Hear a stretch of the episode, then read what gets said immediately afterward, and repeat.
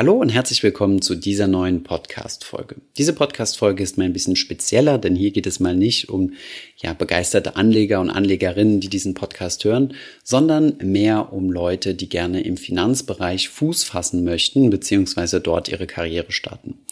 Viele von euch wissen es ja vielleicht, dass ich, bevor ich mit ähm, ja, Finanzfluss Vollzeit betrieben habe und wie hier unsere Firma aufgebaut haben, dass ich als Investmentbanker tätig war. Und deswegen bekomme ich auch sehr häufig Fragen, wie man denn entweder selbst Investmentbanker wird oder welche Karrieremöglichkeiten es im Finanzbereich gibt. Und genau darum geht es jetzt in dieser Podcast-Folge.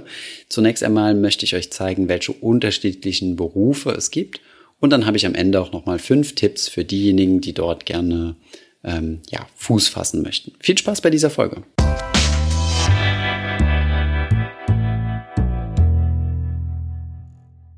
Ich weiß, dass viele von euch jetzt besonders scharf darauf sind, hier ein Gehaltsranking zu erfahren und zu wissen, wer hier am meisten verdient und wer am wenigsten verdient. Denn gerade im Finanzumfeld spielt Geld häufig eine sehr wichtige Rolle. Das Problem bei den Gehältern ist aber, dass es sich nicht ausschließlich nur am Job orientiert, sondern viele weitere Faktoren mit einzählen, so dass es schwierig ist, hier eine verlässliche Zahl zu geben.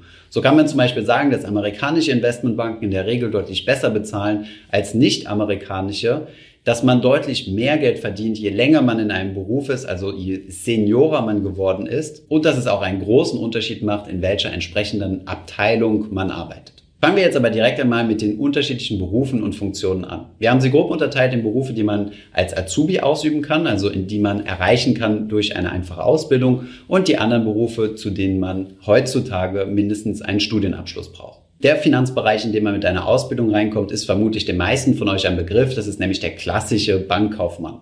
Bankkaufmänner findet man überwiegend im sogenannten Retail-Banking-Geschäft. Retail, das klingt schon so ein bisschen nach Shopping Center und so kann man sich das vorstellen. Als Bankkaufmann im Retail-Banking-Bereich betreut man überwiegend Privatkunden. Hierzu zählt das typische Filialbankengeschäft, wie ihr es vielleicht kennt, aber auch das Online-Banking-Geschäft für Privatkunden. Hinzu kommen aber auch Berater für vermögende Privatkunden. Auch in diese Position kann man langsam reinwachsen, wenn man eine Ausbildung gemacht hat und später diverse Fortbildungen. Man kann aber auch Firmenkundenberater werden. Firmenkundenberater für KMUs, kleine und mittelständige Unternehmen. Hier kümmert man sich besonders um die Finanzierung von kleinen und mittelständigen Unternehmen, überwiegend mit Hilfe von Krediten. Eine weitere Möglichkeit, Fuß im Finanzsektor zu fassen, ist über den sogenannten Versicherungskaufmann. Es handelt sich hierbei überwiegend um einen vertrieblichen Ausbildungsweg, bei dem man lernt, wie man Versicherungsprodukte verkauft, wie man die richtigen Versicherungsprodukte für die entsprechende Person findet und was so die Klauseln sind, die sich in diesen Produkten befinden. Kommen wir nun einmal zu den Finanzberufen, für die man studiert haben muss und bei denen man in der Regel auch deutlich mehr verdient als nur über die Ausbildungsschiene. Ein klassischer Weg ist es übrigens, zunächst einmal mit der Ausbildung anzufangen, dann später eine Weiterbildung zu machen und diese dann durch ein Studium zu ergänzen. Solche Möglichkeiten des sukzessiven Karrierewachstums gibt es im Finanzbereich viel. So habe ich zum Beispiel zusammen mit meinem Bachelorstudium auch eine Ausbildung zum Bankkaufmann gemacht. Um uns die Berufe einmal anzuschauen, die man als Absolvent erreichen kann im Finanzbereich, haben wir zunächst einmal in drei große Kategorien von Finanzunternehmen unterteilt. Zunächst einmal gibt es die Finanzunternehmen, die keine Banken sind. Man nennt sie Non-Bank Financial Institutions. Hier gibt es viele attraktive Jobs, zum Beispiel bei privaten Fonds.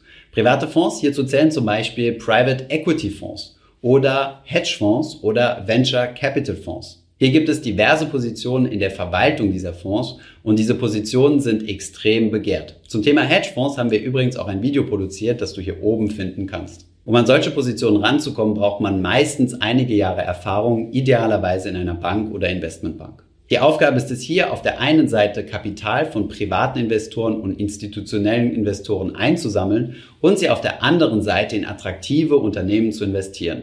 Allerdings sind diese Investitionen selten in börsennotierten Unternehmen, sondern eher bei privat gehaltenen Unternehmen. Hier gibt es aber natürlich hunderte unterschiedliche Ausgestaltungsmöglichkeiten und Strategien. Ein weiteres Nichtbank-Finanzunternehmen sind sogenannte Asset Manager.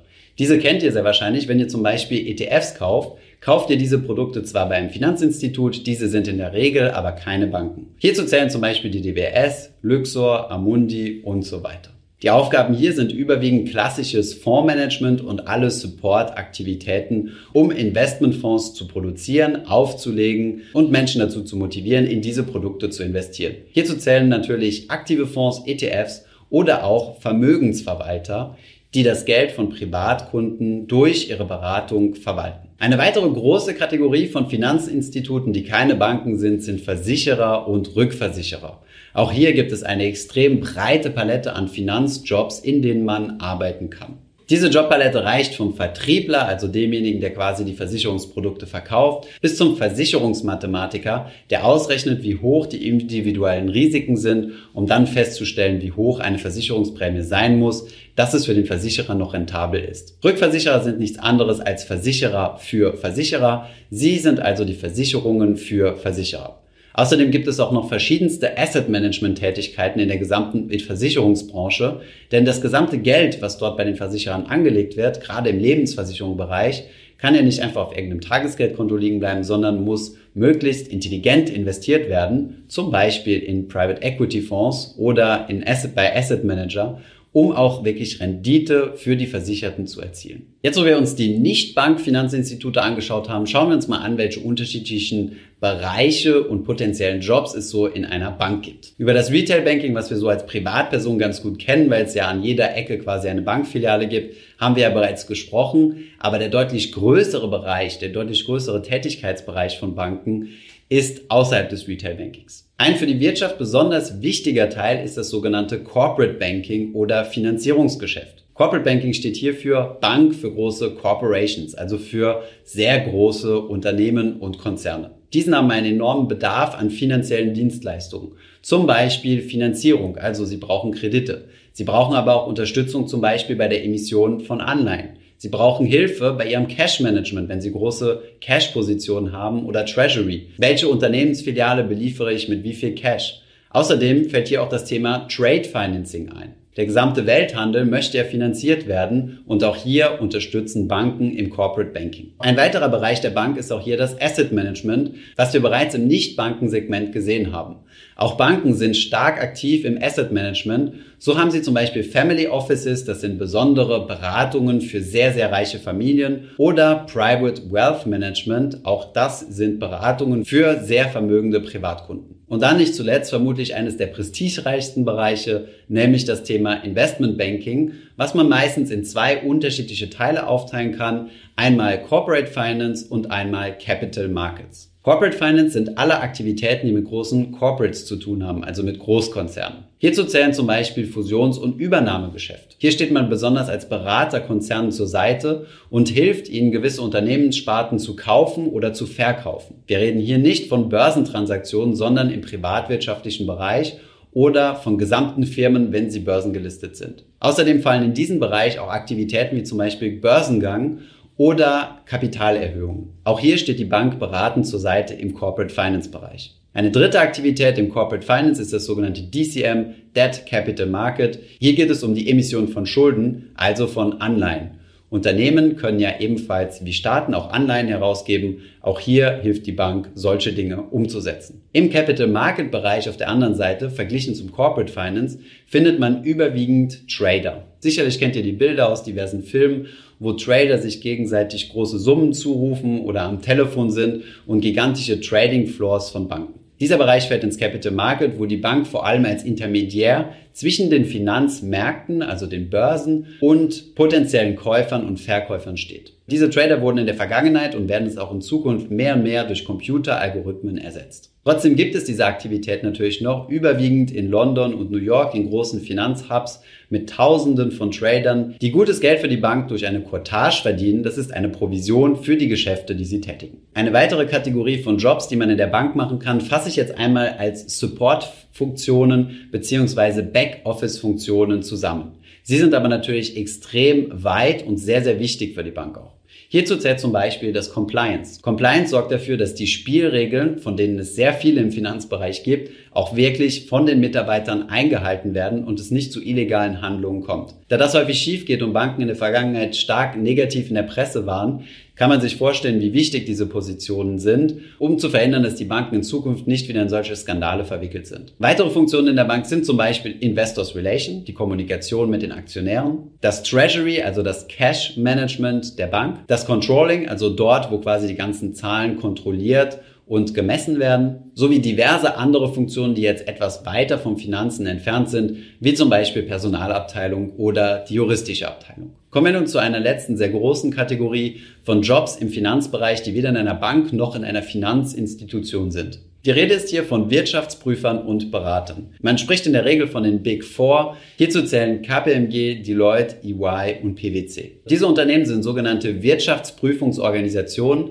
Sie sind dafür verantwortlich, große Unternehmen, unter anderem auch Finanzunternehmen, zu prüfen und zu prüfen, ob die Zahlen, die dort publiziert werden, richtig sind. In aller Regel sind solche Wirtschaftsprüfungsgesellschaften auch beratend aktiv. Auch hier gibt es viele Unternehmensberater, die sich auf das Thema Finanzen spezialisiert haben und auch hier kann man attraktive Finance-Jobs finden. Eine weitere und letzte Kategorie, in der man gut im Finanzbereich arbeiten kann, ist die gesamte regulatorische Seite. Es handelt sich hierbei in der Regel um sehr staatsnahe Jobs. Hierzu zählen zum Beispiel die Arbeit bei der BaFin oder bei der EZB, der Europäischen Zentralbank. Aber auch über diese Institutionen hinaus gibt es sehr viele Aufsichtsbehörden und offizielle Stellen, die sich mit dem Thema Finanzen beschäftigen. Das war mal so ein grober Überblick über die verschiedenen Jobs im Finanzbereich. Jetzt möchte ich euch noch einmal fünf Tipps an die Hand geben, wenn ihr wirklich motiviert und interessiert seid, in solch einem Finanzjob zu landen und dort anzufangen. Da viele Menschen durch das hohe und attraktive Gehalt angezogen sind, handelt es sich hier in der Regel um sehr kompetitive Jobs. Das bedeutet, es gibt sehr viele Bewerber auf verhältnismäßig wenige Stellen. Von daher Tipp Nummer eins, wähle die richtige Uni. Es gibt extrem viele Universitäten, Fachhochschulen und andere Bildungsinstitutionen, aber nur verhältnismäßig wenige, die tatsächlich in die gewünschten Jobs führen. Informier dich daher, welche Universitäten eine besondere Reputation dafür haben, Menschen in Finance-Jobs zu begleiten. Besonders hilfreich ist es hier natürlich, wenn man Professoren hat, die selbst schon in diesem Bereich beruflich tätig waren. Tipp Nummer zwei, Praxis ist das A und O. Ein Studium ist zwar gut, aber gerade im Finanzbereich kommst du um viele Praktika nicht herum. Du musst dich dann langsam hocharbeiten. Das bedeutet erst weniger bekannte Praktika machen, um dann die Möglichkeit zu haben, immer bessere Praktikumsplätze von Sommer zu Sommer zu bekommen. Du solltest hier keinen Urlaub mehr planen über den Sommer, sondern versuchen, so viel praktische Erfahrung neben dem Studium zu sammeln wie nur möglich. Übrigens, eine gute Option, um viel Praxiserfahrung zu sammeln, ist das duale Studium. Das hat aber ein bisschen den Nachteil, dass man hier in der Regel immer nur bei einem einzigen Arbeitgeber arbeitet. Das sollte man abwägen gegenüber einem Studium, was nicht dual ist, aber mit vielen Praktikern verbunden ist. Tipp Nummer drei ist auf jeden Fall Netzwerken. Es klingt extrem platt, aber begib dich auf LinkedIn, leg dir ein sauberes LinkedIn-Profil an, such dir entsprechende Banker oder Menschen heraus, die in den Positionen arbeiten, die dich interessieren und dann schreib sie einfach an und sag ihnen, hey, ich interessiere mich für den Job, den du machst. Hast du denn Zeit, mal gelegentlich einen Kaffee zu trinken oder einfach mal zu telefonieren? Das hilft ungemein, um Tipps zu bekommen, wie man in ein entsprechendes Unternehmen reinkommt. Übrigens, wenn deine Hochschule dir ein Mentoring-Programm anbietet, das bedeutet, dich mit ehemaligen Studenten, die vielleicht schon im Finance-Bereich arbeiten, zusammenzubringen, solltest du das auf jeden Fall nutzen. Deine Mentoren können dir interessante Personen vorstellen und dir helfen, Fuß zu fassen. Tipp Nummer vier. Auf Bewerbungsgespräche solltest du dich so gut wie möglich vorbereiten und viel Zeit hier rein investieren. Idealerweise machst du Testbewerbungsgespräche mit älteren Semestern oder mit Freunden von dir, die in dieselbe Richtung gehen möchten. Das hilft ungemein, die Nervosität etwas runterzuschrauben beim Interview. Tipp Nummer 5. Schau mal in den großen Finanzhub wie zum Beispiel Frankfurt oder London oder auch außerhalb von Europa, ob du dort nicht ein Spring- oder ein Summer-Praktikum ergattern kannst. Solche Praktika sind sehr kurz, aber umkämpft und sehr prestigereich. Sie erleichtern dir den Einstieg in diesen Finanzsektor ganz besonders. Ich hoffe, diese Podcast-Folge hat dir gefallen. Wenn ja, dann zöger doch nicht in deinem Umfeld über diesen Podcast zu sprechen, bei Freunden und Bekannten. Ich denke, es gibt auch in deinem Umfeld viele Menschen, die sich für das Thema finanzielle Bildung interessieren oder interessieren sollten. Wenn du auf iTunes bist, würden wir uns auch freuen, wenn du uns eine positive Bewertung dalässt. Das hilft uns, den Podcast noch einfacher auffindbar zu machen. Alle wichtigen Links und Verweise findest du wie immer in den Show Notes zu diesem Podcast. Vielen Dank fürs Zuhören und bis zum nächsten Mal.